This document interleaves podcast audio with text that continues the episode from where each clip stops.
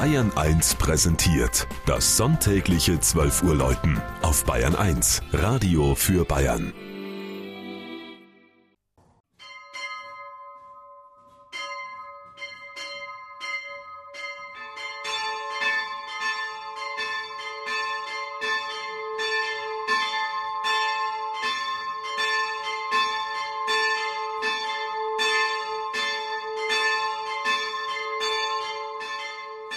Siedling in der Oberpfalz.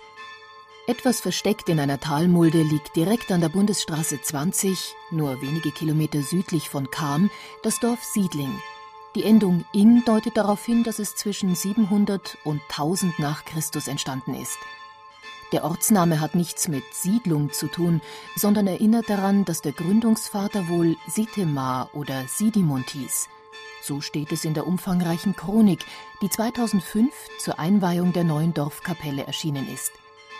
Das strahlend gelbe Kirchlein in der Dorfmitte ist bereits die dritte Kapelle der Siedlinger, die dem heiligen Bartholomäus geweiht ist. Über die Ursprünge der ersten Kapelle ist wenig bekannt. Ihre Nachfolgerin wurde Mitte der 50er Jahre gebaut. Doch dieses reparaturanfällige Gotteshaus wurde schließlich abgerissen, nachdem der rührige Kapellenbauverein, in dem fast alle 300 Einwohner von Siedling Mitglieder sind, über Jahre hinweg Geld und vor allem Zeit in einen Neubau investierte.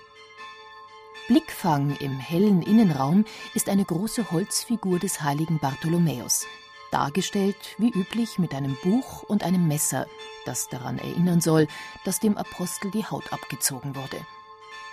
Der Heilige ziert auch eines der beiden Fenster im Altarraum, das andere zeigt die Mutter Gottes. Diese Fenster sind neu. Dagegen stammen die Figuren der heiligen Maria und des heiligen Sebastian auf dem Altar noch aus der Vorgängerkapelle. Der Holzaltar selbst, den ein örtlicher Künstler jetzt im Barockstil renovierte, ist ein Geschenk des Klosters Mallersdorf, wo drei Frauen aus Siedling als Ordensfrauen wirken. Alt und neu verbinden sich auch im Zwiebelglockenturm.